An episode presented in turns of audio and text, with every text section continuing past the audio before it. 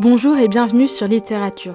Je m'appelle Tosca Nouri et je suis autrice de romans young adultes, poétesse et créatrice de contenu littéraire sur Instagram. Je vous partage ici mes expériences dans le monde du livre, mon parcours dans l'édition et mes conseils d'écriture. N'oubliez pas de vous abonner afin de ne manquer aucun épisode et de soutenir le podcast. Sur ce, préparez-vous un thé, installez-vous confortablement au coin du feu et c'est parti. Bonne écoute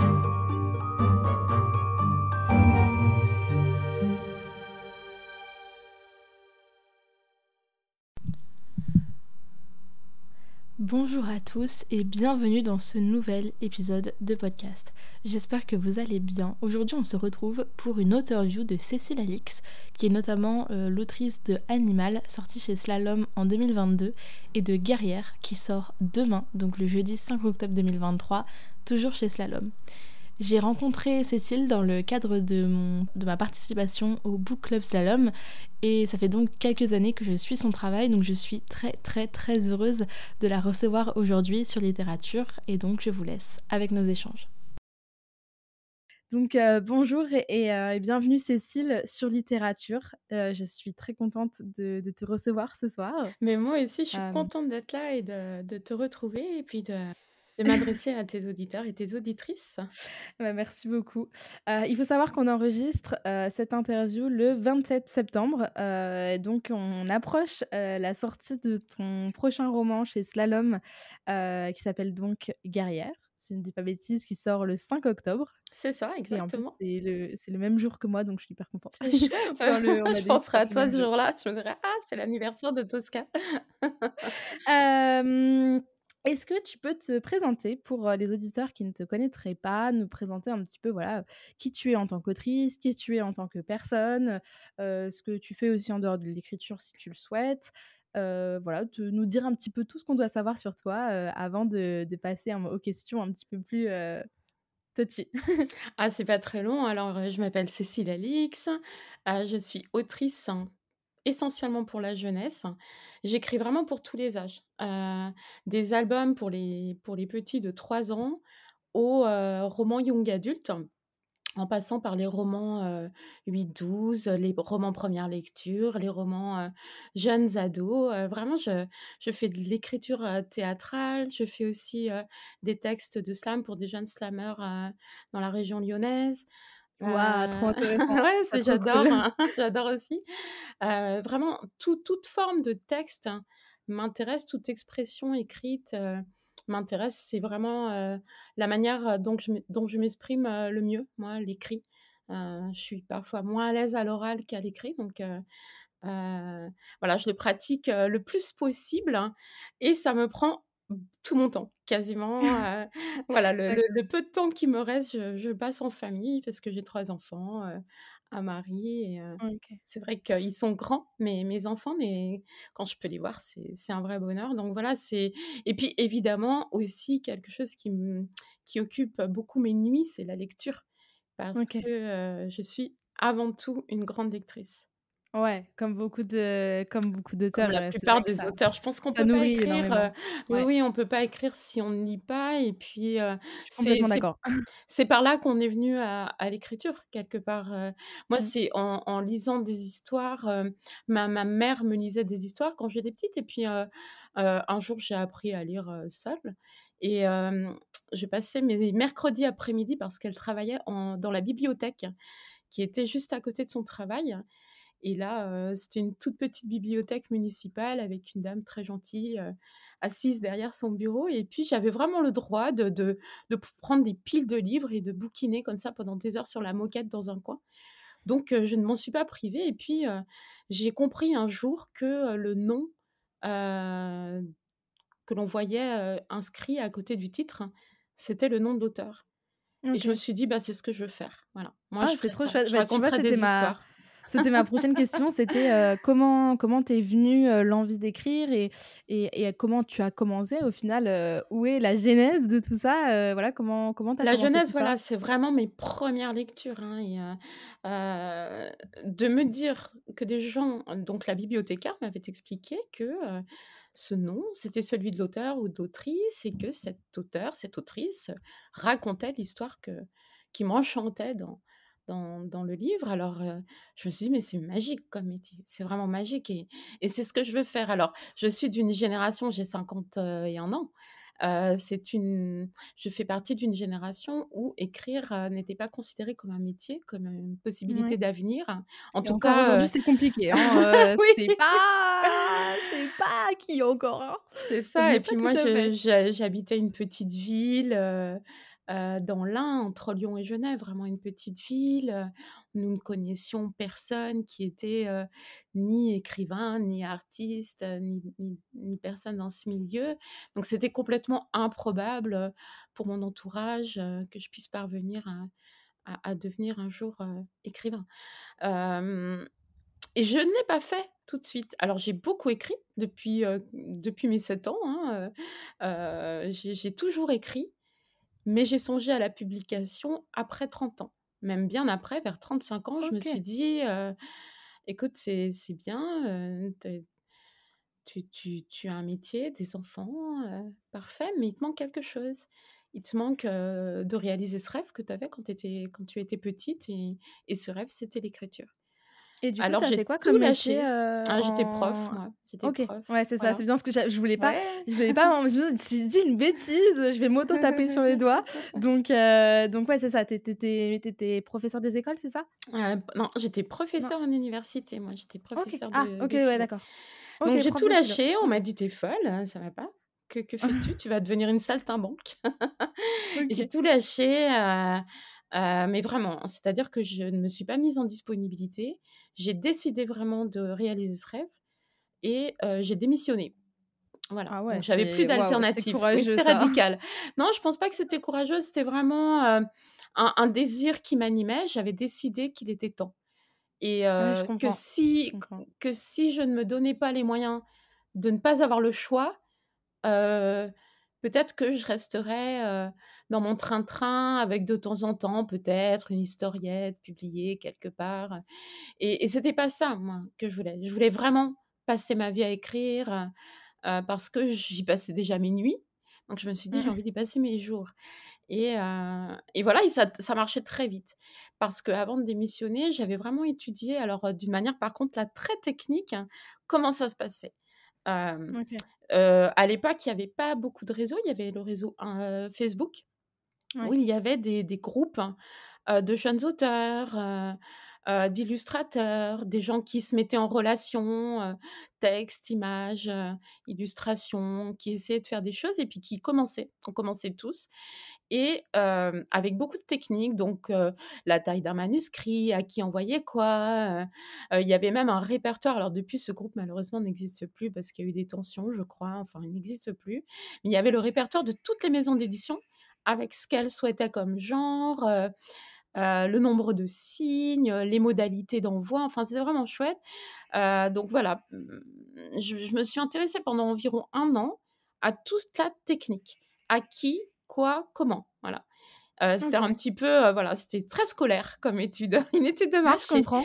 Et c'est c'est étonnant de de commencer enfin, heu, c'est marrant parce qu'il y a souvent des gens, heu, j'ai l'impression et c'est aussi pour ça que j'ai lancé le podcast, c'est pour donner justement ce genre de support, heu, à des jeunes auteurs qui qui débutent et qui savent pas forcément par où commencer, qui savent même pas s forcément ce que c'est une maison d'édition, heu, Bien sûr, encore moins ce que c'est qu'un avaloir ou une dispense de précompte, tu vois? bien sûr. Heu et hem et c'est vrai que, bah, en fait, heu, il y a énormément de gens qui ont commencé en disant: «Bah, voilà, moi j'ai envoyé mon manuscrit, on m'a dit, oui» et puis, bah, après j'ai découvert ce que c'était qu'un contrat et puis après j'ai découvert ce que c'était que des épreuves et puis j'ai découvert ce que c'était qu'un bon à tirer et puis et puis au final, ils ont appris sur le tas. Donc c'est c'est assez, c'est cool d'avoir un parcours aussi où, en Alors, fait, moi, tout ça, là, masterisé avant, heu. t- tout ça, euh, le- l'avaloir, le bon à tirer, euh, toutes ces choses, je l'ai je l'ai appris après, hein, parce qu'on était tous dans le même cas. Euh, sur ces groupes d'auteurs, on n'avait jamais publié, ou très peu. Euh, donc, euh, non, moi, ce qui m'intéressait, c'était que j'avais des milliers de textes hein, dans mon ordinateur. Donc, les écrits, je les avais. Hein, voilà, moi, j'écrivais depuis que j'avais 7 ans. hein. Alors, je dis Ouais, pas que mes textes de ouais, quand j'étais euh, euh, petite euh, étaient publiables, mais en tout cas, depuis pas mal d'années, voilà, j'écrivais vraiment beaucoup, beaucoup, beaucoup. Et donc, j'avais des textes qui pouvaient être envoyés. Juste je ne savais pas à qui, comment, sous quelle forme. Donc moi, c'était ça dont j'avais besoin. C'était, voilà, comment je est-ce que j'imprime mon texte? Est-ce que je l'envoie par mail? combien de signes est-ce qu'il faut qu'il fasse? Est-ce que je dois réduire? est-ce que je dois faire plus long? Alors, j'avais décidé d'écrire dans un premier temps des albums parce que tous les romans que j'avais, dont, dont les débuts d'Animal, un oh, roman ça, young ça date, adulte, ouais, ça date. Est-ce que, est que, tu te souviens de, est-ce que tu te souviens de, de l'époque à laquelle tu as commencé à, enfin des dates à peu près, je sais pas, de l'année ou quelque chose comme ça? Ah, Alors l'année, je ne pourrais pas dire, faudrait faire, faudrait faire le calcul, mais Animal, tu vois. c'est un roman que j'ai commencé, il, est, il, a été publié depuis chez Slalom. C'est un roman que j'ai commencé, je devais avoir autour de 30, 30 ans, oui, autour de 30 ans. Ok. Ah parce donc ça que, fait déjà... là, il y avait déjà un certain engagement dont on parlera tout à l'heure. et, j'avais commencé à, à l'écrire, ce, ce, livre. Mais je ne me sentais pas légitime mmh. pour un, un, texte long. Et puis, j'avais rencontré, lors de signature, un auteur d'album que j'admirais énormément, qui est publié aussi des romans adultes, qui s'appelle Frédéric Clément, qui est alors moins connu maintenant, mais c'est vraiment quelqu'un, un artiste incroyable hein, qui, mmh, qui a été très connu pour ses albums parce qu'il publie des albums qu'il illustre et c'est un artiste incroyable et puis des albums d'une poésie phénoménale, délicate, très littéraire, donc qui correspondait un petit peu à ce que je faisais moi. et c'est lui qui m'a dit lors de notre troisième rencontre, il était en dédicace dans une librairie à Mâcon, pas très loin de chez moi. Et, et, je lui disais que moi aussi j'écrivais. Et, il m'a dit Mais avez-vous songé à publier en jeunesse? Et mmh. c'est là que je me suis dit Ah, pourquoi ah. pas ah, pourquoi, pas, voilà. Est-ce que tu peux nous parler un petit peu de tes deux romans Alors, en fait, on va surtout se, focus sur tes trois derniers romans young adultes, puisque c'est ceux qui vont potentiellement être le plus à destination de, mmh. des gens qui écoutent le podcast, et potentiellement ceux qui connaissent le plus aussi, déjà avant même peut-être de les avoir lus. C'est-à-dire Animal, édité chez Slalom en 2021. 2022 21 22 22, 22, oui. 22, 2022 Ouais, 2022, ouais, 2022. Ouais, c'est ça. Début, je savais plus si c'était fin 2021 ou début 2022. Donc, début 2022. C'est marrant parce que c'était l'un des. Pas le premier, il y avait peut-être eu Darius Gore avant, mais je crois que c'était le premier. Euh, c'était l'un des premiers livres chez Slalom que j'ai lu euh, dans le cadre du book club. Donc, euh, donc D'accord. J'ai adoré Darius Gore. Ouais, j'ai vraiment adoré. Ouais, c'était un super roman, franchement. Ouais. Et, euh, et, du coup, donc, euh, Regardez l'orage dans les yeux, qui est sorti chez Rajo euh, là pour la, pour la rentrée littéraire. Si je voilà, alors lui, il est, il est, sorti cet été, mais avant, il y a eu Homer in the City, qui est sorti chez Casterman en septembre 2022. Ok. Voilà, il y a un an. Coup, voilà, et du coup, Guerrière, qui est euh, donc pour à, l'occasion de la sortie de ce podcast, c'était, j'essaye toujours d'inviter les auteurs qui ont voilà une, actualité, euh, une mmh. actualité à partager. Ça participe un peu à l'effort de promo et puis euh, et puis ça, c'est aussi l'occasion en fait, c'est le, le, c'est le, le, prétexte pour pour avoir un, une, enfin comment dire, pour donner voilà donner un cadre à l'échange. Est-ce que tu peux nous parler un petit peu en, quelques mots de, tous ces romans, nous, nous, les pitcher un petit peu, sachant que moi, je n'ai lu qu'Animal, parce que j'ai pas encore eu le temps de lire Guerrière, je devais le lire là à la rentrée, et puis en fait, j'ai déménagé à Londres et tout, et c'est le rush, et j'ai pas du tout, du tout eu le temps. J'ai eu le temps de lire un roman en trois semaines, donc c'est dire. mais, Avec plaisir, hein, avec plaisir. Peux nous, nous, parler un petit peu de, ces quatre romans? Alors, Animal, hein, c'est l'histoire de Miran, un jeune, une personne adolescente qui vit, dans un pays en guerre, donc qui est soumis, au danger. Il n'est pas nommé d'ailleurs, je crois, Le pays n'est pas nommé parce qu'il pourrait être, beaucoup, beaucoup de pays en guerre, en fait, hein. voilà. donc sa mère, va, le pousser à partir, à s'enfuir, ne va même pas lui laisser le choix. C'est-à-dire que le roman débute avec cette maman, qui lui rase la tête et qui lui dit: «Maintenant tu es un homme et tu t'en vas». Et Miran, il va se retrouver, plongé dans la tourmente. Donc il va d'abord, traverser le désert, avec, des passeurs, puis, la Méditerranée. Donc on va suivre ce parcours, dans le désert, toutes les difficultés, toute la violence de ces personnes qui accompagnent, ceux qu'on appelle les migrants. Puis la traversée, de la Méditerranée dans un bateau, une barque plus que précaire, puis l'arrivée en Italie et puis, en troisième partie, l'arrivée en France. Voilà et son parcours, Et la désillusion aussi en France. Alors, c'est un mélange de, heu, la troisième partie, donc lorsqu'il arrive en France, c'est vraiment un mélange de désillusion, mais aussi de très belles rencontres mmh, puisque, heu, vont jalonner, heu, son parcours, des personnes très lumineuses, très, mmh, très bienveillantes. Certaines effectivement, vont le repousser et le traiter avec, mépris, haine, racisme, tout ce qu'on peut imaginer, mais d'autres vont tout vraiment ce l'acc qu'il y a de mieux. Voilà, mais ça existe. Mais ça existe aussi les personnes qui, qui accueillent, qui aident, qui qui font leurs devoirs, hein, aussi. Alors ça veut pas dire, faites votre devoir et accueillez demain des des personnes, heu, qui arrivent, mais c'est-à-dire qui ont qui font leur devoir pour moi d'humanité. Faire son devoir d'humanité, c'est ne pas ignorer l'humain en face de soi.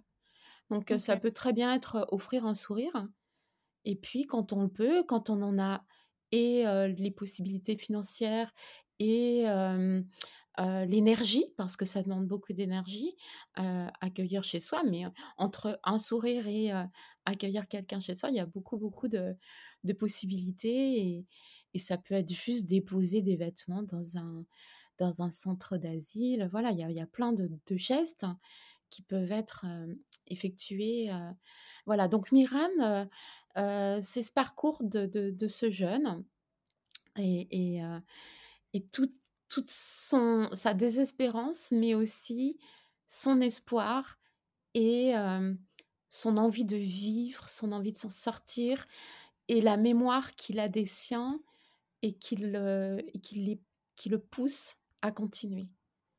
Voilà pour. Animal. Bah, écoute, merci beaucoup. Est-ce que tu peux nous parler surtout de Guerrière? Peut-être qu'on n'aura peut-être pas le temps d'aller en détail dans les 2 autres, mais nous parler un petit peu de Guerrière, voilà, nous nous nous pitcher un petit peu, nous donner un petit peu les les thèmes aussi principaux, voilà, est-ce que tu peux nous parler de de ce roman? Guerrière, il sort le 5 octobre 2023. C'est l'histoire de Nekeli et Soulaï. Nekeli et Soulaï, ce sont les 2 âmes d'un même corps parce que, ils sont jumeaux. Voilà et ils sont très, très unis, très, très complices. Ils vivent dans un village loin de tout, où rien de terrible ne peut arriver, pense-t-il et puis un jour, déboule dans ce village, un camion avec des soldats et on leur met, pas eux, mais aux adultes, aux hommes de leur village, des armes.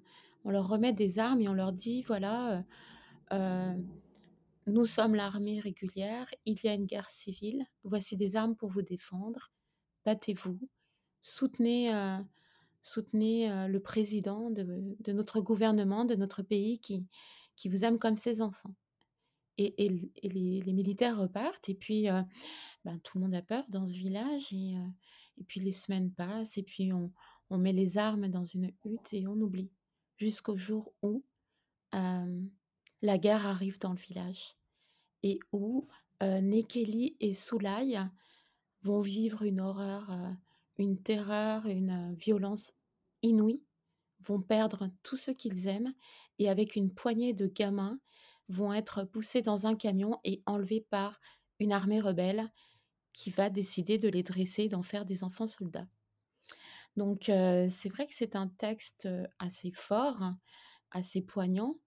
On suit ces enfants et puis leurs, camarades, dans leur apprentissage de guerriers, de sauvages, de, de à tuer et puis, on suit, ce ce frère Soulaï qui fait tout pour protéger sa sœur, Nekeli, et Nekeli qui, qui est si proche de son frère et qui lui fait promettre qu'un jour ils retourneront dans leur village pour honorer la mémoire de leurs ancêtres.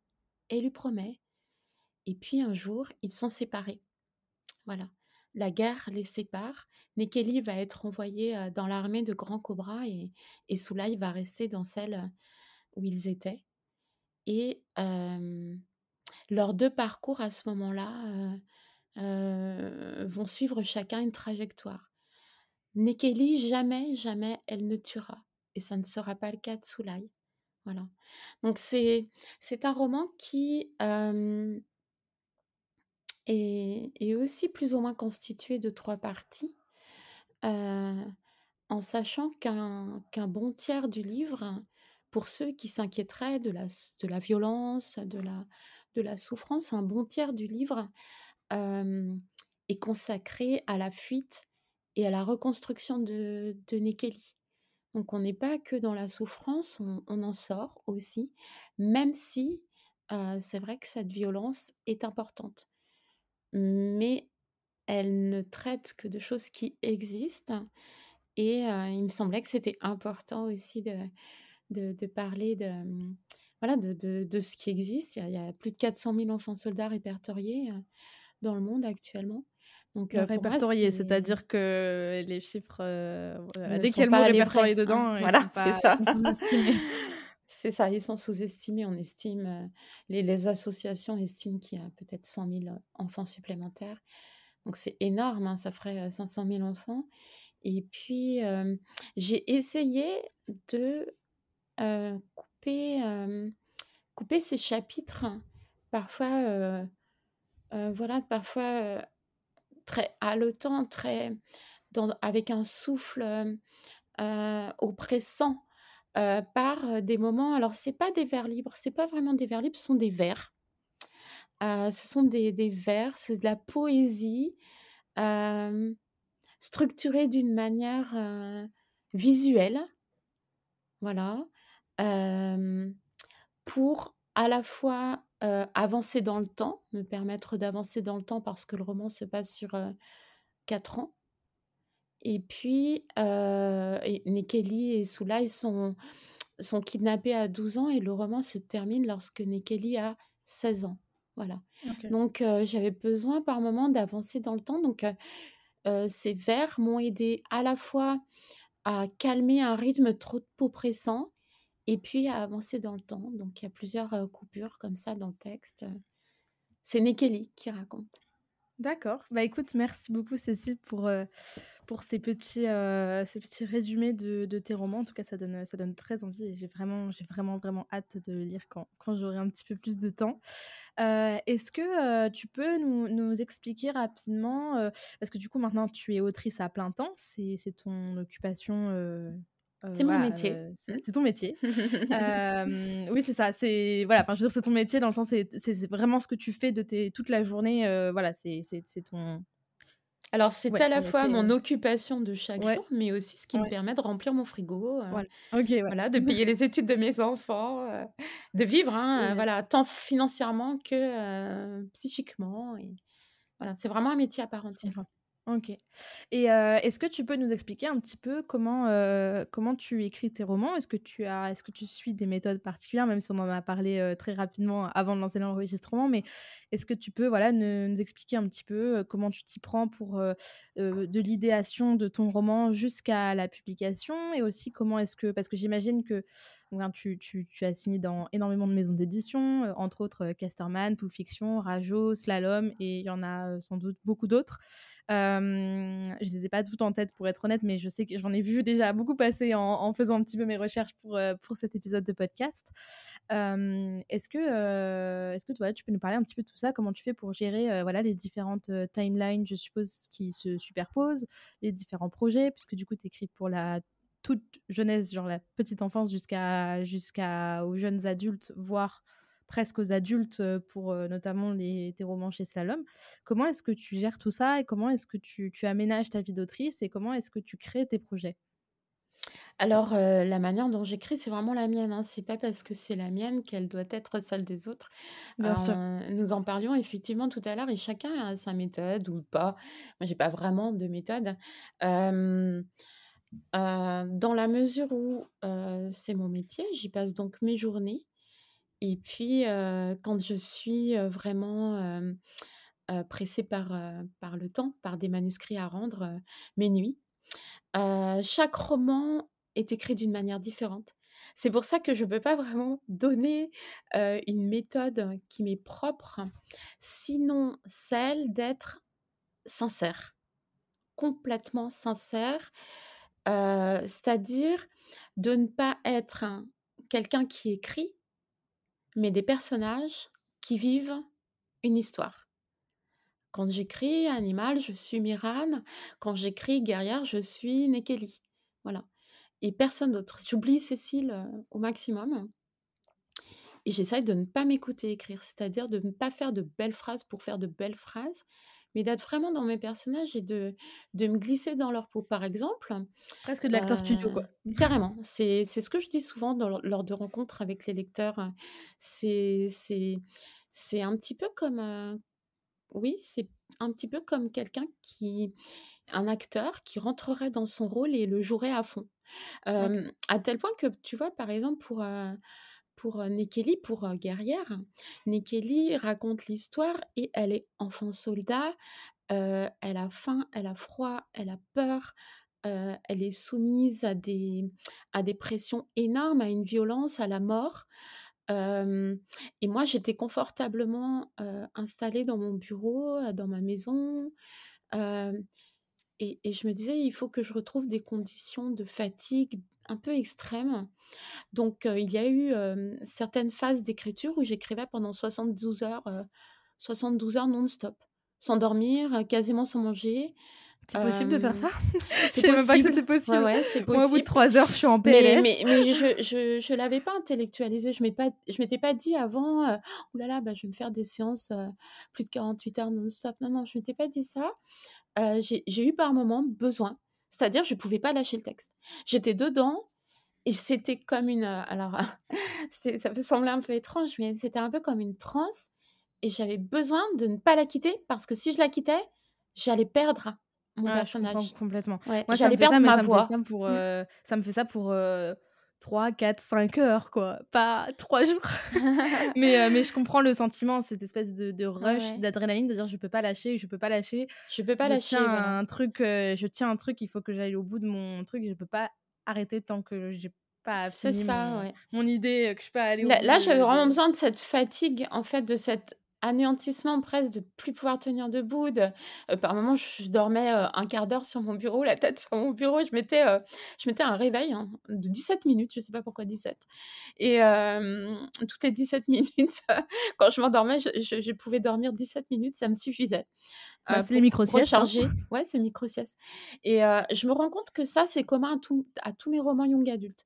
C'est-à-dire que pour Animal, je l'ai vécu aussi, alors pas pas autant de temps, plutôt 24 heures ou 48 heures, mais pas autant et pour Roméo and the City et Regarder l'orage dans les yeux, qui sont des romans plus légers, mais où il y a beaucoup d'humain aussi, beaucoup de lumière, et beaucoup de, des personnages forts auxquels je me suis vraiment attachée. Je les aimais vraiment, quand quand j'ai arrêté, d'écrire Roméo and the City, il m'a fallu plusieurs mois avant de de parvenir à à quitter le personnage de Sol, qui est le personnage principal et là aussi, j'y passais des nuits complètes.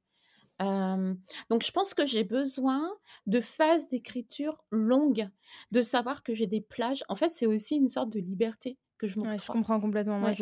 Mmh. j'ai j'ai un peu le même sentiment, donc je le Mmh. je je j'entends complètement ce que tu dis et je le je le je le comprends complètement. Mais heu, mais ouais, c'est quand parfois il y a des moments, tu as juste envie de d'avoir tout le temps devant toi de du monde pour, heu, Ouais, pour c'est avancer ça et dans c'est peut-être ça le conseil que je donnerais, heu, un de mes «conseils» entre guillemets, hein, c'est vraiment pas, c'est c'est des pistes, peut-être de se dire, «Voilà, là là, je peux écrire parce que j'ai du temps, j'ai p j'ai pas un timing serré, heu, j'ai pas, heu, le planning qui me rappelle à l'ordre. Alors j'y vais, j'écris et j'y vais à fond je coupe tout. Ah oui, ça, il faut couper autour de soi. Il Ah faut bah oui, couper, heu, mettre tout en tout en pause, tout en sommeil, heu heu, vraiment, heu, vraiment ne Ouais. pas être, heu, coupé par des par Sollicité, des quoi. Ouais, voilà, pas pas de Et est-ce sollicitation. que est-ce que tu tu suis quand même des méthodes, on va dire, un petit peu de découpage? Enfin, par exemple, moi, je sais que, heu, je je j'ai d'abord, enfin, j'ai d'abord, en fait, j'ai tout le temps une espèce de phase d'idéation pour mes romans, donc je je, je je brainstorm, quoi, en gros et après, je fais un, je je fais des des des des un pas un G0, mais on va dire de la planification. Après, j'écris mon 1er jet qui est Dégueu et enfin dégueu, non en vrai il est pas si terrible pour un 1er Mmh. jet. Il y a vraiment des gens qui écrivent encore plus vite que moi et et qui prennent vraiment, qui vraiment ils bâclent ça encore plus, mais pour mieux le le re remodeler par la suite et après je fais des grosses, grosses réécritures pour, heu, là reprendre tout de 0 quasiment. Est-ce que toi tu suis ce genre de choses ou est-ce que tu écris en fait quasiment ce ton 1er jet qui est publié? Heu, enfin à peu près en l'état on va dire, enfin on va dire globalement il y a pas de modification substantielle, heu, voilà ou comment comment est-ce que ça fonctionne chez toi tout ça? Est-ce que c'est différent d'un roman à l'autre, heu? Alors en ce qui concerne ces ces ces 4 romans, celui que je vais bientôt commencer et puis, heu, le prochain Slalom, ce sont tous des romans qui ont fait l'objet de commandes. Alors, commande, OK. dans mon cas, ça a été, «Est-ce que tu aurais pas envie de nous écrire un truc, Ouais, Cécile?» moi je connais je connais Slalom, je connais la méthode, c'est pas, heu: «Tu nous fais ça pour ça». C'est ça, mais ça apparaît très ça a été de ouais. la même manière chez Rajo et et Oui. chez, heu, Casterman. Des dans tous les cas des heu maisons très bienveillantes et voilà, une pro une proposition d'écriture, heu, libre, et moi, j'ai dit: «Bien sûr!» Bien sûr, bien sûr, parce que j'ai tout le temps envie d'écrire et puis tout le temps plein Mmh d'histoires mh. dans ma tête et là, ce qui se passe, c'est que je je lance le thème, l'idée, hein, une idée que que j'ai envie de voilà, de d'approfondir et d'amener très loin. Alors, pour Animal, c'était une idée qui était qui qui avait germé, depuis très longtemps et pour celle-ci d'ailleurs, c'était c'était pas une commande au début. L'éditrice enfin, l'éditrice m'a dit: «Est-ce que tu aurais pas envie d'écrire pour les ados, young adultes?» Et là, je lui ai envoyé, les 2 tiers d'Animal, puisque je les avais. Voilà, dans la Mmh. foulée, hein, Parce que tu les avais écrits 20 ans avant. voilà. Alors non, non, je les avais quand même écrits plus récemment, mais j'avais repris ce manuscrit. Il était un petit peu différent, Animal, c'est un manuscrit que j'avais repris après l'avoir, abandonné, l'avoir mis de côté, l'avoir quasiment oublié, heu et puis j'avais beaucoup de notes. Enfin, c'était un roman un petit peu particulier, Animal. Donc Dieu, les heu, je pépites qu'il doit y avoir dans tes dans ton ordinateur qui doivent sais sommeiller, ça me fait mal au cœur de savoir qu'il doit y avoir encore plein de manuscrits pas achevés Non, je sais et pas parce que c'est vrai ah. qu'Animal, heu, lui, il était commencé, mais tous les autres là, heu, ce ce ces 4 dont nous parlons, non, non, eux, les autres n'étaient pas écrits, ils étaient dans ma tête. Voilà, avec des notes, hein, des notes. Moi, je prends beaucoup de notes, heu, sur mon sur mon portable. J'ai des Mmh mh. des des des des notes et des notes que j'enregistre régulièrement dans le cloud et que Je même, connais, je je je mets même sur document Word tellement j'ai peur que ça se que ça se perde. Heu, donc des des milliers et des milliers de notes, chacune pour un thème, pour un roman. Donc hem, voilà, souvent alors pour la plupart des livres, quand on quand on a, cette proposition d'écriture, il il faut proposer le thème et puis les les les éditeurs nous demandent, heu, un petit synopsis, hein, Mmh. c'est-à-dire, heu, quelques quelques, heu, grandes, lignes du roman. Ouais. Donc voilà, je leur donne quelques grandes lignes du roman. Par exemple, pour Guerrière, des jumeaux vont être enlevés, à leur village, Ouais, le pitch que tu nous as fait tout à l'heure en puis fait, formés, enfin puis, et puis j'avais pas la fin. Donc j'avais pas donné. Heu, j'y pensais, mais heu et puis je la donnerai de toute façon pas ici parce qu'elle est elle est particulière. Non, puis de manière générale, on évite le spoil, heu, surtout Mais quand le livre est même pas encore heu, mais sorti. voilà, j'avais même pas, j'avais vraiment le les les les 2 tiers et puis il y a un moment où on nous dit: «Alors super Cécile, tu n'as pas commencé l'écriture, mais il faut qu'on fasse la couve». Parce que ça se passe comme ça généralement, 6 mois avant la parution, voire, 8 mois, il faut créer la couverture du livre. Là, Parce que le marché, voilà, est devenu tel que, heu heu, pour les, heu, pour les, commerciaux, heu Bah, on a besoin des les C'est ça. Tout ça. Mmh. On est maintenant dans une industrie qui est devenue de plus en plus importante et pressante avec un nombre de parutions important. Mmh. Donc, les maisons d'édition font bien leur job, hein, c'est pas du tout un reproche que je leur fais. Et elles nous demandent de mieux pitcher tout ça parce qu'il y a besoin d'une couve. Donc, même si, comme moi, on n'a rien, c'est-à-dire des notes, mais pas un synopsis construit, on est obligé de le construire pour que la couve puisse être réalisée et qu'elle corresponde le, plus possible au livre. Est-ce que ce challenge, c'est, est-ce que pour toi c'est motivant et c'est inspirant créativement parlant, ou est-ce que ça, cette pression, elle a plus tendance à te bloquer? Non, non, non, je, fais mon, synopsis détaillé et je m'appuie dessus plus ou moins, mais comme c'est-à-dire que moi, quand je me mets à l'écriture d'un livre, je l'ai dans ma tête le livre. Je, bah je, l'ai vraiment dans ma tête. C'est-à-dire que je l'ai mûri. oui, je l'ai mûri des années, hein, généralement dans ma tête. Il y a des notes, mais des notes, c'est plus des, des, bouts de phrases, des, ou des, des, des choses que j'ai entendues sur le sujet. Ou... Mais le livre, il a vraiment. Il est, il, des gens me parlent dans ma tête, des personnages. je, pense que tous les auteurs comprennent. Euh, ouais, c'est ça. Je crois que c'est le truc universel des auteurs. Hein. C'est ça. On a, Netflix dans la tête. Moi, Netflix, on n'a plus besoin de l'abonnement à 15 balles. Non, non, nous, c'est dans la tête que ça se passe. Hein. C'est bien mieux. Hein. C'est ça. J'ai vraiment, j'ai vraiment ces personnages. Et donc, quand je commence à écrire l'écriture, c'est le livre. Moi, je mets généralement un mois pour écrire un livre. Euh, guerrière un mois, oh, euh, regarder l'orage dans les yeux, un petit peu plus ça, me à chaque fois que j'entends des gens qui me disent mais mais, mais c'est pas parce que je vais vite c'est pas parce que je vais vite parce que par exemple Guerrière il est né en 2016 quand même dans ma tête ouais. Donc c'est hyper long, au contraire. Ouais. Oui, mais c'est juste que moi, je peux pas l'écrire s'il n'est pas complètement dans ma tête, en fait. Ah ouais, je comprends. Tu comprends En fait, tu as besoin d'avoir tout de A à Z pour. Ouais. c'est ça. Ok, ouais, c'est ça. Ouais, ok. Ouais, non, parce que moi, quand j'entends ça, moi, je me dis, mais attends, mais en fait, c'est pas tant Justement, c'est pas tant moi les idées qui me font dire mais ouais, mais c'est moi c'est que en fait, j'ai pas l'énergie créative enfin d'écrire autant en si peu de temps en fait. Non, moi je pense que c'est juste une histoire de confiance. Moi je pense que c'est ouais, je pense que c'est je pense que c'est une histoire de confiance. quand je me mets à écrire mes livres, hein, mes romans young adultes là, ceux-là, je parle de ceux-là ici, j'ai hyper confiance en moi c'est-à-dire que je, je sais où je vais, je ne doute pas de mes personnages. Je les aime, ils font partie de je moi. tellement. mais parce que j'ai pensé 6 ans, 7 ans, 3 ans, 4 ans. C'est-à-dire, j'ai pas pensé 4 mois. Hein. J'ai pensé des, des bah années à ces mmh. personnages. Donc, ils font partie intégrante de ma vie. C'est des, des, proches, sont des familiers, vraiment. Hein. Donc, des amis, hein, voilà, des, des, proches, quoi, vraiment. Et, et, je suis prête, j'ai hyper confiance. Ça ne veut pas dire que quand le livre est terminé, j'ai toujours autant confiance. Mmh la confiance, elle est là jusqu'à la fin du livre. avec des hauts et des bas, il y a quelques bas quand même.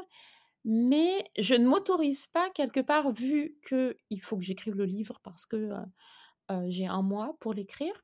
Euh, j'ai pas le temps d'avoir. Il n'y a pas la place au doute en fait. Il n'y a pas la place pour le doute. Par contre, une fois qu'il est écrit, alors là, tout retombe. Il est là, ah, le doute. le doute est énorme et les doutes sont énormes. Et même après publication, je ne suis pas quelqu'un du tout de sûr de moi, en fait. Je suis sûre de moi pendant cet état de grâce qui est l'écriture du livre. Ah et moi, ma méthode d'écriture qui est valable pour tous mes écrits, de l'album au roman, vraiment tout, c'est de tout relire chaque, chaque jour en m'y remettant. C'est-à-dire que le matin, je relis tout ce que j'ai écrit la veille et l'avant-veille et l'avant-avant-veille. Donc au début, il y a, y a une page et puis à la fin, il y a 300 pages. Voilà. Donc, tu relis à chaque fois tout et t'as tout. Non, mais t'as pas le temps de tout relire tout. Si, si, je relis tout et à haute voix en plus. C'est pour ça aussi que je mets longtemps. vous auriez vu ma tête, vous auriez vu ma tête, je crois que ma mâchoire s'est décrochée et tombée par terre. Non mais attends, ça veut dire que par exemple, mais non mais parce qu'attends, moi ton roman Animal, j'ai mis peut-être 4 4-5 jours, je sais plus, à lire quelque chose comme ça. Ouais, mais si tu prends d'affilée les heures, euh, Animal, il se lit en 2h30, 3 heures. Moi, ah je lis, moi, à haute voix, ah il me faut ça, il me faut 3 heures en gros. Donc tu vois, 3 heures, heu, ah oui, oui, non, ça va, je pensais que ouais, oui. parce que moi j'ai des romans, j'ai lu certains romans récemment, il fallait compter 10-12 heures pour les lire, tu vois? Oui, parce Heu, que, c'est évidemment qu'un livre qui fait 600 pages, on met plus longtemps. ouais. Regardez «L'orage dans les yeux», heu, il fait autour de 430 pages, je crois, et ben, il était plus long à écrire. J'ai mis, Oui, heu, 2 mois parce que, ben, c'était plus long à parce lire. qu'il fallait tout relire. C'est ça, c'était plus long à et lire. et et ils font à à titre, juste là, c'est vraiment moi pour me faire une idée, ils font combien de mots tes tes romans? Donc, Ah, notamment je calcule Animal et jamais en mots et ah je ouais? calcule non, je cal calcule en nombre de En signes. Ah en signes, bah, en signes je je pourrais je saurais même pas te dire, ah parce bon, qu'en fait, je m'y attache pas. Je regarde jamais ça, je regarde, heu, je regarde pas, en fait. OK. Je je je regarde jamais ça, heu, les nombres de signes, sauf quand on me demande un calibrage précis et généralement, c'est pour les plus jeunes, puisque pour les plus plus âgés, on n'a pas de calibrage, hein, heu, en gros, ça fait, je sais pas, heu, 300 000 signes, je je j'ai peur de dire des bêtises parce que je sais je sais pas trop, la taille d'un roman, Alors moi, je t'avoue, je connais plus en en nombre de mots, mais si tu me dis que c'est 2 heures et demie, 3 heures pour le lire, c'est ça doit être dans les 50 ou 60 000 mots, je pense, quelque chose comme ça. Parce que les romans où j'ai mis aucune 10-12 heures à les lire, ils faisaient 120-130 000 mots, donc bon, bref. Sinon, j'ai jamais calculé le nombre de mots. Do dorénavant, je regarderai Tosca, ça marche. heu, le nombre de Bah, mots. écoute, Mais en heu, gros, ça fait un bouquin, heu, un bouquin young adulte, je parle pas des fantaisies qui parfois peuvent être vraiment, ouais. énormes, mais une moyenne de, heu, trois 300 000-400 000 signes, je pense. Ça marche, OK. Donc on va passer un petit peu plus à tout ce qui est engagement et tout ça parce que c'est vraiment le cœur du sujet de cette interview où je voulais vraiment qu'on qu'on parle de de de cet engagement-là. Bon, il nous reste plus énormément de temps, mais mais on va essayer quand même de de d'aborder ça au maximum. Heu, est-ce que pour toi, l'engagement, c'est quelque chose qui te suit, qui est inhérent à ton écriture? Heu, est-ce que tu te vois, par exemple, écrire autre chose que de l'engagement pour le même public cible, donc pour un public, heu, jeune adulte, ado? Oui, bien sûr, je réfléchis pas forcément, disons que chez Slalom, heu, c'était un petit peu particulier parce que je me suis mis dans la tête d'écrire, heu, une c'est-à-dire 4 livres, sur des sujets forts que je vais recentrer petit à petit en France. Donc on a on a, Animal, qui se passe dans des pays, qui peuvent ressembler par exemple, heu, à la Syrie, à l'Égypte, aussi peut-être un à l'Iran, l'Irak, voilà.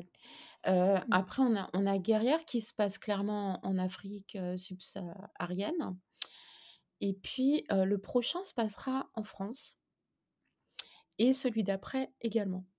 Voilà. Donc j'avais envie de partir de, mmh, de de souffrances d'ados, OK. de de de voilà, de de sujets, difficiles que vivaient des ados, en partant de très loin et puis en en arrivant chez nous. OK. Le dernier, le le le prochain sera urbain et puis, le le dernier sera rural. OK. Voilà, Et est-ce que est-ce que est-ce que tu tu tu est-ce que tu c'est une décision de faire des romans engagés? Est-ce que tu te dis: «J'ai envie de parler de ce sujet-là parce qu'on n'en parle pas assez ou c'est pas assez médiatisé ou ou ou ça me parle tout simplement, ça c'est un sujet qui m'appelle et qui me tient», heu, voilà? Ou est-ce que finalement tu te retrouves presque, Pas contre ton gré ni par hasard, tu vois? Mais tu te retrouves, en fait, tu te dis: «Ah bah, j'ai encore écrit un roman engagé». Comment comment est-ce que ça se Non, manifeste hem, en ce qui concerne ce ces ces romans chez Slalom, heu, c'est vraiment un souhait d'engagement effectivement, heu. Bon alors Animal, pourquoi il a été écrit depuis si longtemps? Il a commencé et il ne ressemblait en rien, heu, à ce que tu as pu lire, heu, il y a, quand j'avais 30 ans, hein, heu, il y a Mmh. 20 ans. Heu, ça n'avait rien à voir, mais alors vraiment rien à voir, c'était quelque chose, heu, de complètement différent. C'était un manuscrit complètement différent, mais c'est parce que moi j'ai un engagement personnel, hem, auprès d'une association, heu, qui s'occupe de jeunes mineurs isolés. depuis, depuis les années 90, hein, depuis 1990, donc avec la Roumanie dans un premier temps, tu vois. Donc c'est quelque chose qui fait partie de ma vie et donc voilà, c'était voilà un sujet dont j'avais vraiment envie de parler parce que je le connais, parce que je connais des jeunes qui, qui ressemblent à, à, mon personnage principal. Et puis, Guerrière, lui, il est né parce que j'ai regardé un, film un jour à la télé sur les enfants soldats, d'anciens enfants soldats qui, qui, étaient devenus adultes et qui, et qui racontaient leur histoire. Et ça m'a, ça m'a profondément bouleversée.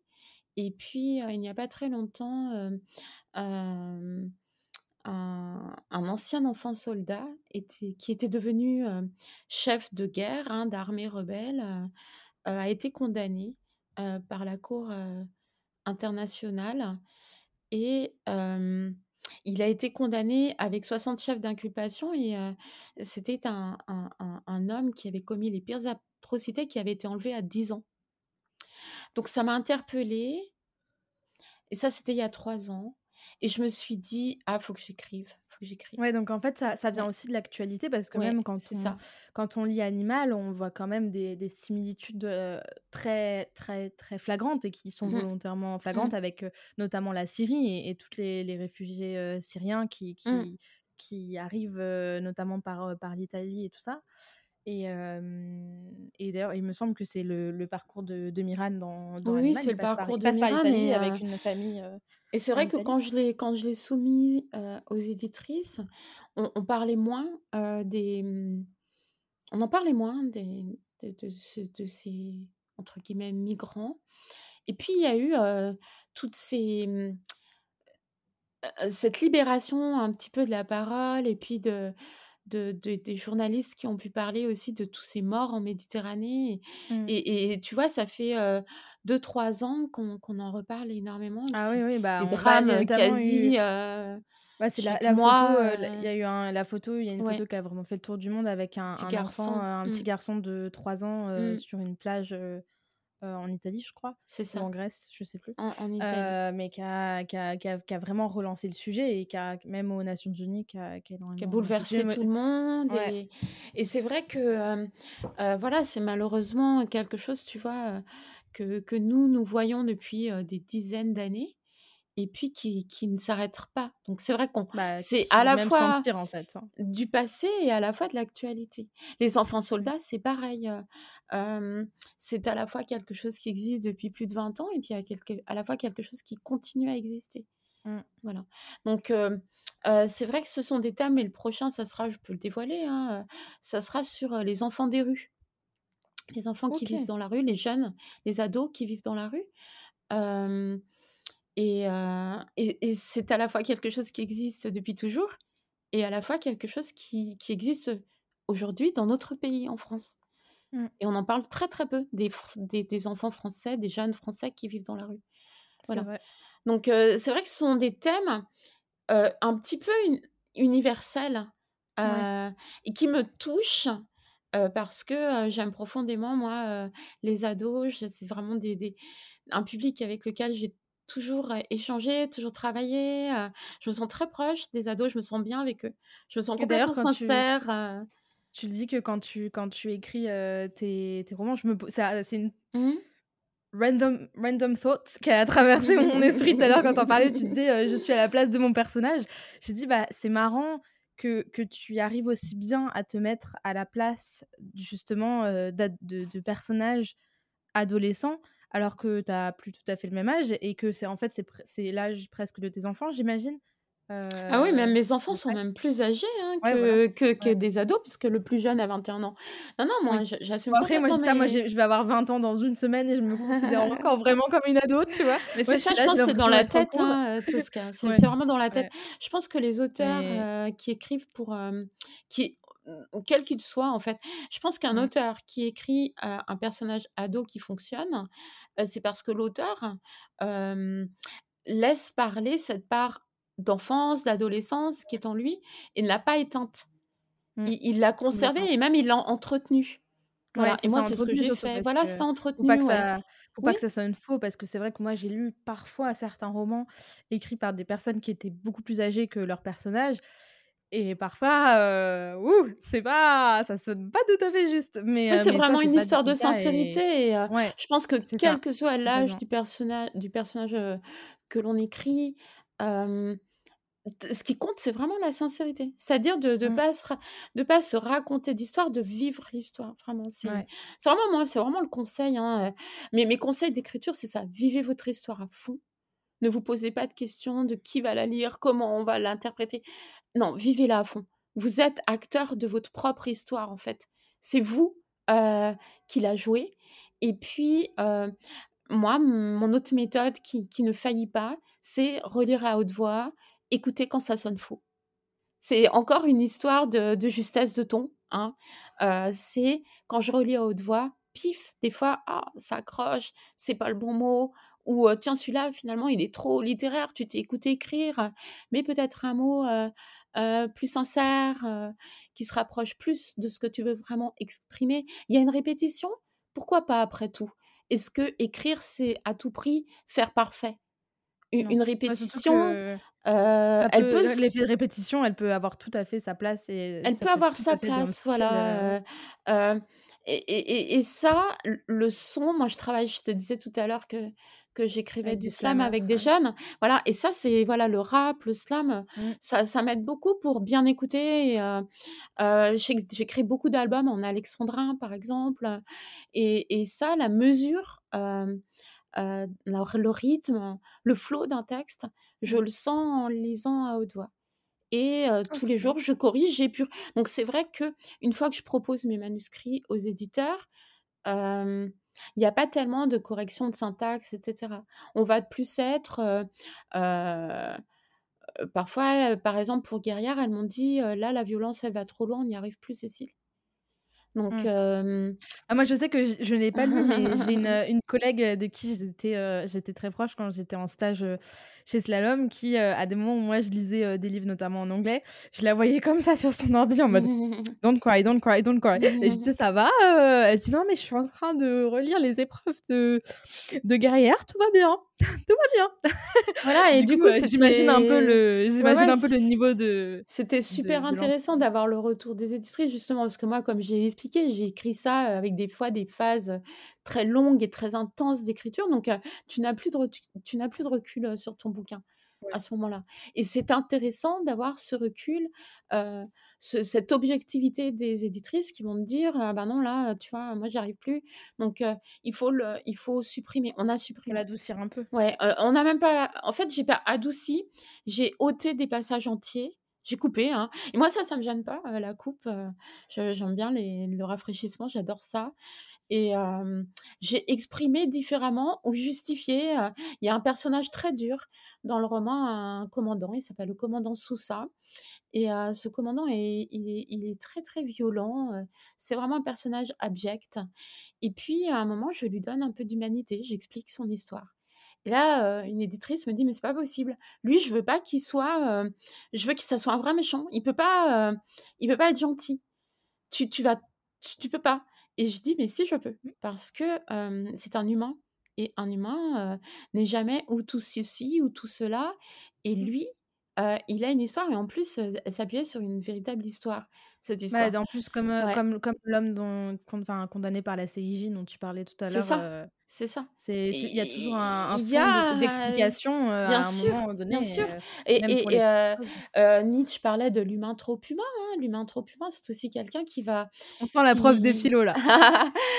c'est aussi l'humain voilà, qui va trop loin dans des caractères purement humains et notamment dans cette violence purement humaine. Donc j'ai conservé. Parce que avec des libraires qui avaient lu, et puis Tom, Book by Tom, hein, sur Instagram, qui a été le relecteur, on, trouvait que ce, personnage avait besoin de, ce côté, voilà, double, et que c'était intéressant de, de montrer brièvement, hein, ça ne dure pas très longtemps, qu'il avait été quelqu'un d'autre. Mais j'ai quand même écouté mes éditrices parce qu'elles sont très bonnes éditrices.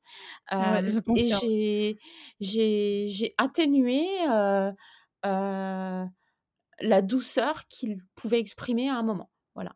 J'en ai pas fait quelqu'un de complètement différent, mais je lui ai donné une petite part d'humanité.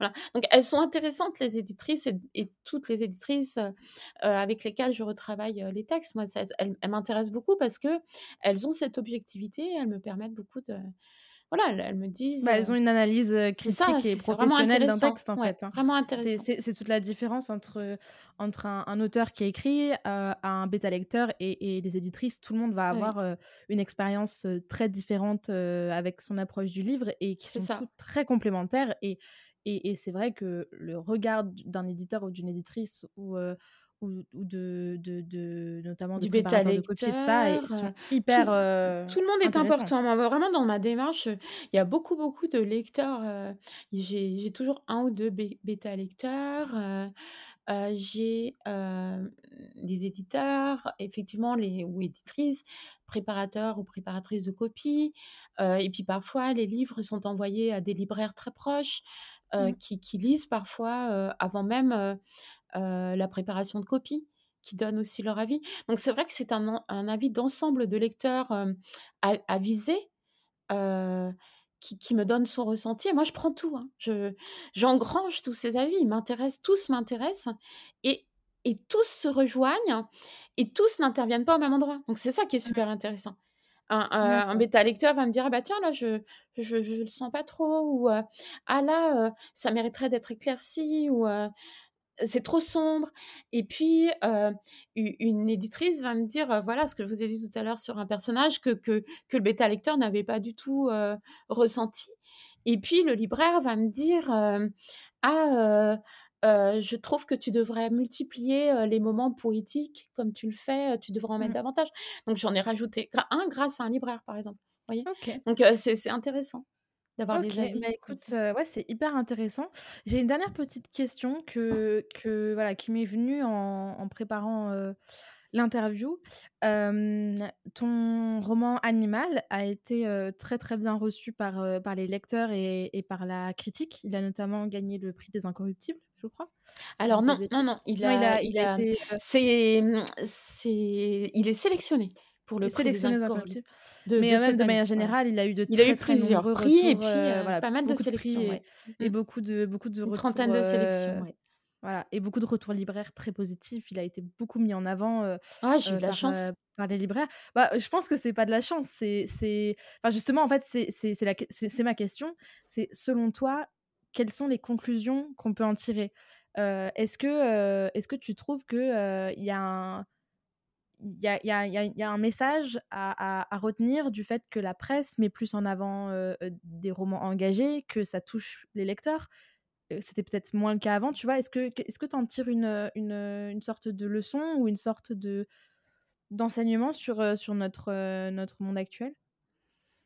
Mmh, je pense que la presse est toujours intéressée une certaine presse est toujours intéressée, à à l'engagement de certains romans. Je parle même de romans adultes, hein, heu, destinés à un public, heu, adulte.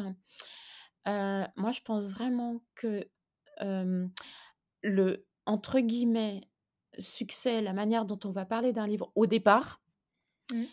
c'est, la maison d'édition qui en tient les rênes. C'est-à-dire que, heu, j'ai la Et c'est de plus en plus chance vrai, je trouve, ouais, avec toutes les campagnes ouais. marketing et web marketing qui sont de plus en j'ai plus vraiment la chance, dans voilà, d'avoir des maisons et slalom, heu et et vraiment à louer. On il y a il y a il y a une personne qui s'appelle Carole, hein, qui s'occupe, mmh, de de de faire connaître le les livres, hein, de la maison chez les libraires. Il y a les vraiment une très, les très les belle les sont les action, commerciaux. Je précise pour les voilà, auditeurs, hein, pour des commerciaux. Voilà, il y a aussi, des actions menées auprès des influenceurs Mmh. heu, influenceuse. Heu, non, il y a vraiment je pense que si la maison moi, c'est ça qui m'intéresse j'aime Salom pour ça. Parce que c'est une maison qui défend ses livres Ouais. et tous ses livres. C'est Mmh. certaines maisons, euh, vont pas forcément défendre tous leurs livres. Et Slalom, c'est c'est pas le cas. Quoi. Ils défendent vraiment leurs bouquins. on, est super bien traité en tant qu'auteur et qu'autrice. J'en parlais notamment dans mon épisode de, où je, je, parlais de.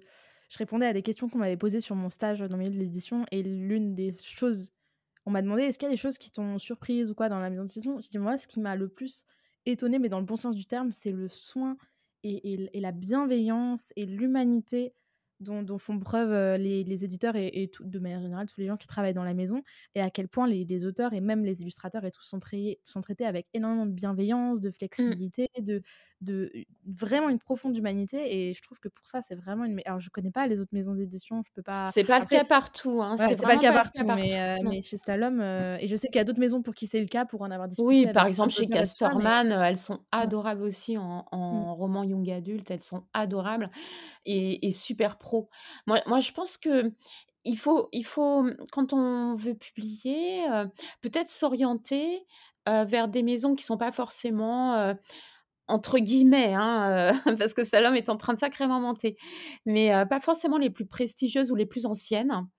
Mais regardez la manière dont elles font la promotion des livres, dont elles présentent leurs livres. On va maintenant, tout le monde a Instagram, hein, toutes les maisons euh, sont sur Instagram ou TikTok. Alors moi, TikTok, je n'y suis pas. J'ai vraiment je privilégié. Parce que, euh, parce que de toute façon, enfin, bah, TikTok, j'ai supprimé et franchement, c'est la meilleure décision de ma vie. Euh, TikTok, c'est. Mmh. Bah moi, c'est par manque de temps et, et puis aussi c'est générationnel. Et c'est vrai que moi, j'aime beaucoup Instagram et je trouve que en allant voir les voilà les profils Instagram des, maisons d'édition, on voit tout de suite mmh. si ils aiment leurs bouquins, leurs auteurs, ça se voit, ça se sent en fait. Et peut-être aller quand vous êtes jeune auteur bah, vers des maisons qui, qui, vous, qui vous donnent envie en fait, tout simplement. Mmh. Moi, tu vois, j'ai un libraire qui m'a titillé en me disant il y a pas très longtemps, «Ah, tu sais Cécile, tu devrais peut-être aussi, aussi, pas que, hein, publier en peut-être en littérature générale. Et, et, du coup, moi, je voulais vraiment pas, parce que j'adore vraiment la littérature jeunesse et les, les, les ados, les, les jeunes adultes, c'est vraiment un public que, j'adore vraiment, avec qui je me sens bien. et puis, il m'a vraiment.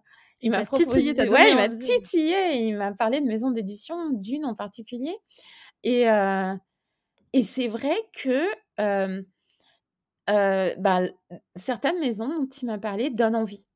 Voilà. Mmh. Et c'est pas forcément des, des, maisons super connues. Bah, c'est pas forcément les maisons qu'on va voir partout dans les, sur les panneaux, dans les gares, ou dont on va mmh. entendre tout le temps parler. Mais c'est des maisons qui soignent leurs auteurs, qui sont motivées par les livres qu'elles publient et, qui les, et, qui les, et qui leur permettent de prendre leur envol. Donc, si on parle après d'un livre, si Animal, on en a beaucoup parlé sur Instagram, c'est parce que Slalom, euh, a mis les moyens. A, mis, les, ouais, a mis les moyens et l'énergie humaine. Oui, c'est ça, Je donne les moyens financiers et humains. Ouais. Et parce que moi, c'était quand même mon premier roman Young Adult Ado, hein, mmh. Animal. Avant, j'avais écrit pour les 8-12 ans. Et, et, les plus jeunes. Mais j'avais jamais écrit pour les grands ados et les, et les young adultes, c'est vraiment le premier. Donc, je ne suis pas du tout connue, pas du tout répertoriée dans, dans, dans, ce, dans, dans ce, type de roman. Donc, j'avais a priori aucune chance pour que mon premier fasse mouche tout de suite. Et je pense que, la maison a il est sur toutes les tables et il est sur toutes les tables, il a des, des coups de cœur. moi, j'ai vraiment, ouais, non, j'ai eu de la chance que, que voilà toute l'équipe Mmh. ben, se soit investi et, et continue à s'investir. En ce moment, ils font une super promo pour Guerrière, mais il y a une super promo pour la coloc, une super promo pour Dents de soie. Je suis en train de dire Dents de soie de Maëlle ah, Incroyable. Je l'adore.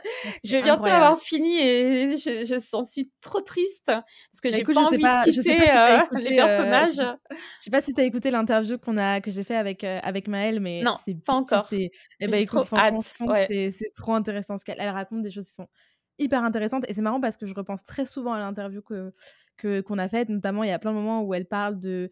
Enfin bref, elle parle notamment de, ah, pour le coup, euh, plein de détails techniques sur la vie d'auteur, sur comment elle s'organise, sur euh, euh, comment elle choisit ses maisons d'édition, comment elle négocie ses contrats. Enfin bref, elle, elle, est vraiment très cache pistache là-dessus. Et il y a plein de moments où je me suis dit, «Oh, faut que je fasse ça. Et je me suis dit, ah, mais pourquoi je me dis ça? Parce qu'il y a cette interview avec Maëlle, et, elle, elle, est géniale. Et, euh, mais c'est vrai qu'avant de...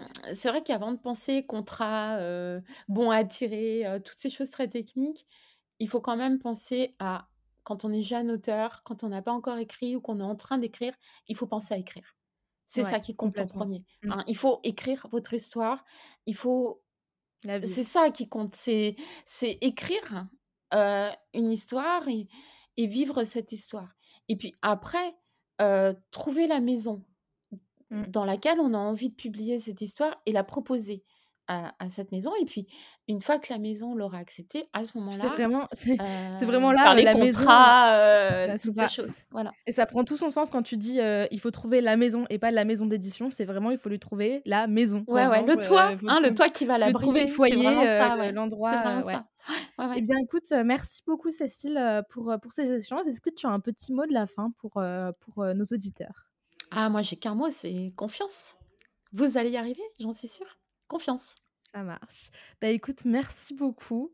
Et voilà, je suis très contente de t'avoir eu sur le podcast. Et merci Tosca, merci à tous de nous avoir écoutés. À bientôt. C'était donc l'auteur-view de Cécile Alix à l'occasion de la sortie de son nouveau roman Guerrière aux éditions Slalom le 5 octobre 2023. J'espère que cette euh, interview et ces échanges vous auront plu et qu'ils vous auront inspiré. N'hésitez pas à la partager autour de vous et à me faire des retours sur Instagram, ça me ferait très plaisir. Et sur ce, moi je vous dis à demain pour un nouvel épisode très très très très spécial. Des bisous Merci beaucoup de m'avoir écouté. Si vous aimez littérature, vous êtes libre de laisser une note et un commentaire sur votre plateforme d'écoute préférée et d'en parler autour de vous. C'est un soutien immense. Plusieurs dizaines d'épisodes sont déjà disponibles à l'écoute, avec différents formats comme des épisodes solo, des interviews, des entretiens et des tables rondes. Prenez soin de vous et je vous retrouve bientôt pour un nouvel épisode.